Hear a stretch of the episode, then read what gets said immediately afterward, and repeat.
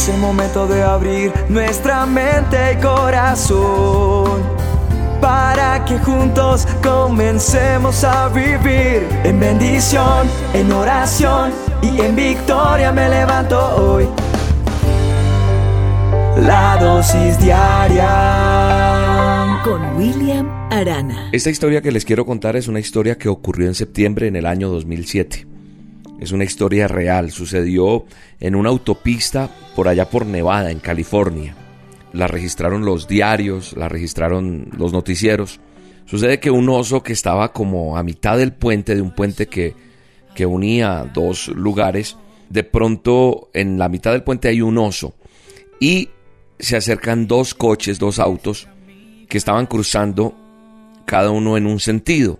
El oso cuando ve que los carros o los autos vienen se asusta y lo espantan. ¿Y qué hace el oso? Salta por la baranda del puente.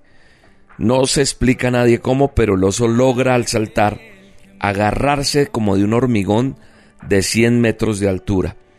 Y de alguna manera el oso se las arregla para no caer y queda atrapado entre, entre dos pilares allí del puente.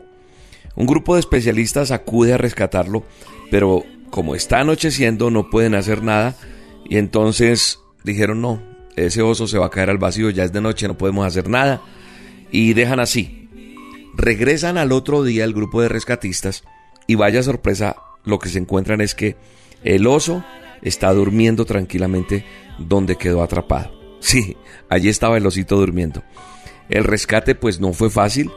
El animal se había metido allí como en esas columnas que eran de difícil acceso para las personas que querían rescatarlo. Y pues colocan como una red abajo a una distancia prudente para asegurarse que si caía, caía sobre esa red. Le ponen un dardo tranquilizante, lo empujaron para que caiga en la red, lo bajan y pues el oso después despierta de su siesta y siguió su camino como si nada hubiera ocurrido. El oso cayó del puente, consigue agarrarse, se mantuvo, después se echó a dormir y mientras tanto se arregló su situación mientras él durmió. Este hecho, cuando lo leí, cuando supe la noticia, me enseñó algo muy lindo. Y es que cuando nosotros nos enfrentamos a una situación difícil, a veces la mejor solución es tomárselo con calma. Yo creo que ese oso nos deja una gran enseñanza para esta dosis. Y es no dejarnos llevar por el pánico, por la desesperación. Creo que nosotros tenemos una ventaja y es aprender a esperar en quien nos dio la vida, en quien nos dio el favor de ser salvos, en quien nos dio la oportunidad de vivir. Esperar en Él, confiar en Él. Decir como dice una canción, mi confianza está en ti. Confiado estoy en ti, en ti yo vivo seguro. Creo que nosotros hoy tenemos que preguntarnos en quién debe estar puesta nuestra confianza. ¿En quién está puesta tu confianza? Y eso te va a ayudar a saber en quién debemos confiar, porque muchos andamos confundidos, no sabemos en quién confiar ni siquiera en el amigo, porque le falla.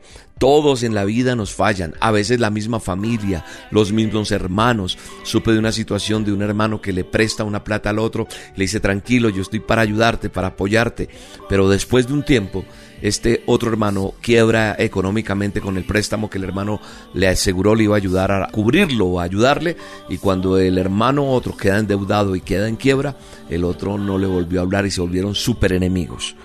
Entonces, cuando uno ve esto, comprende que solo en quien nosotros podemos confiar es en Dios, en quien nos va a sacar de esa situación. Hoy Dios te está diciendo a través de esta dosis que si aprendes a confiar en Él, que si confías plenamente en Él, Él te va a sacar de tu situación, Él te va a sacar de ese problema, de esa circunstancia por la cual usted está pasando. Entonces, le repito, ¿en quién debe estar nuestra confianza?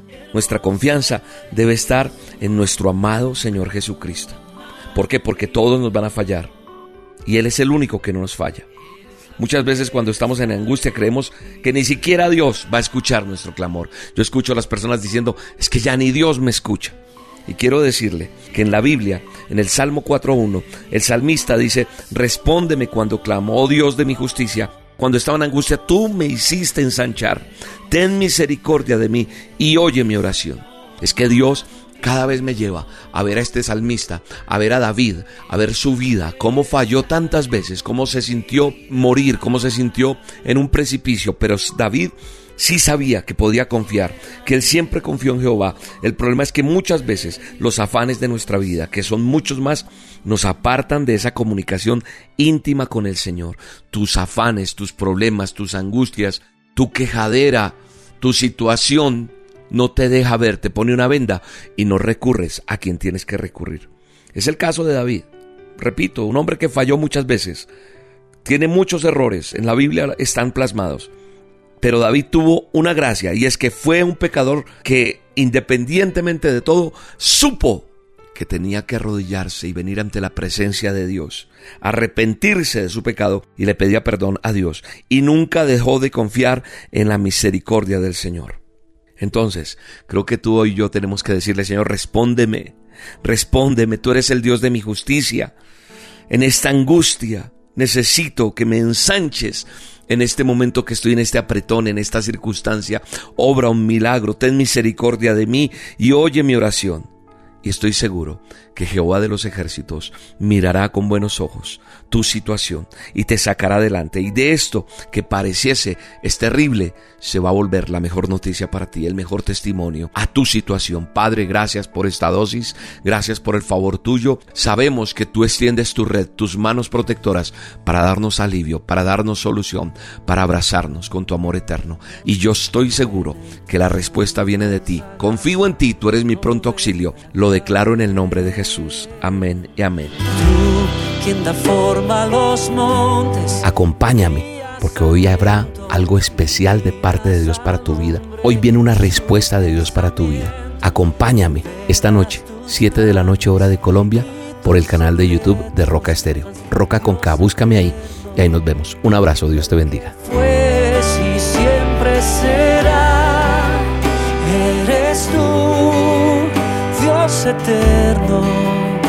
El que fue y siempre será. La dosis diaria con William Arana, tu alimento para el alma. Vívela y compártela. Somos Roca Estéreo